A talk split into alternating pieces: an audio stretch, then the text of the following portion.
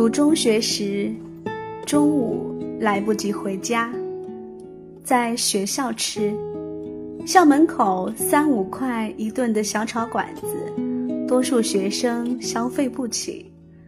住校同学吃食堂，走读生往往从家带饭。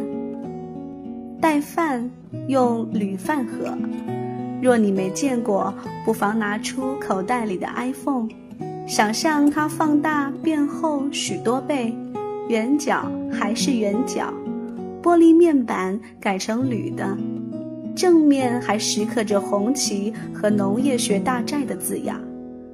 它是盛放食物的器皿，也是一般家庭给纱布、针筒等医药用品消毒的简易工具。清晨到学校，先去食堂，食堂墙外有水泥砌的蒸柜，打开门，木质蒸格上早摆满了饭盒。我的饭盒里是昨天晚餐剩下的饭菜，在一些特别日子里。也许还有一个煎荷包蛋，饭盒放到蒸格上上课去，然后用整个早上四节课的时间挂念那一盒饭菜。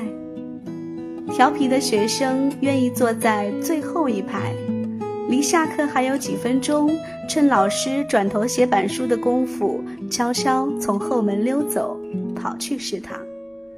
远远看见珍贵的门已经大开着，原来还有更早溜号的。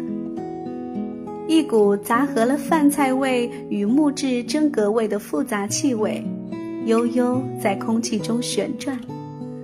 气温只有十八度，春天的正午阳光却如此强烈，照在其实并不反光的饭盒上，烧灼缺少油水的胃。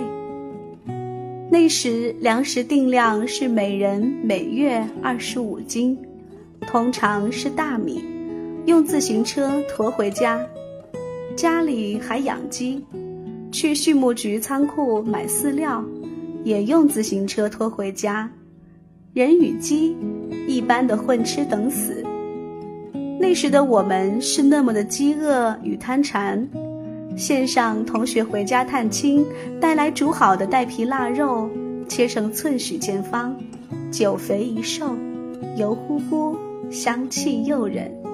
公平起见，划拳分派，约定赢家吃一坨，吃到后面腻得想吐，规则变成输家吃一坨。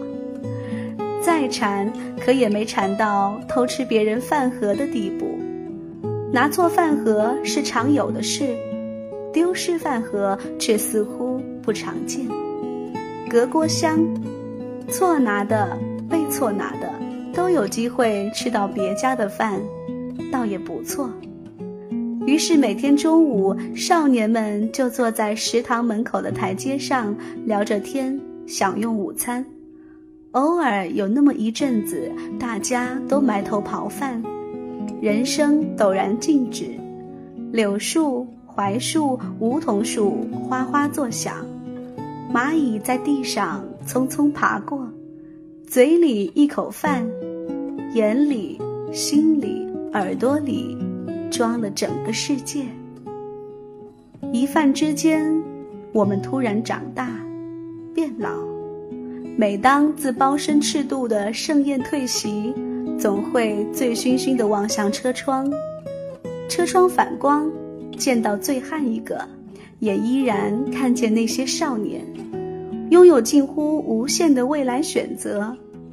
定睛看时，却只有嘴角法令、眼角鱼尾，以及额头生烙的抬头纹。倏然惊醒，不觉已满眼泪水，模糊归途。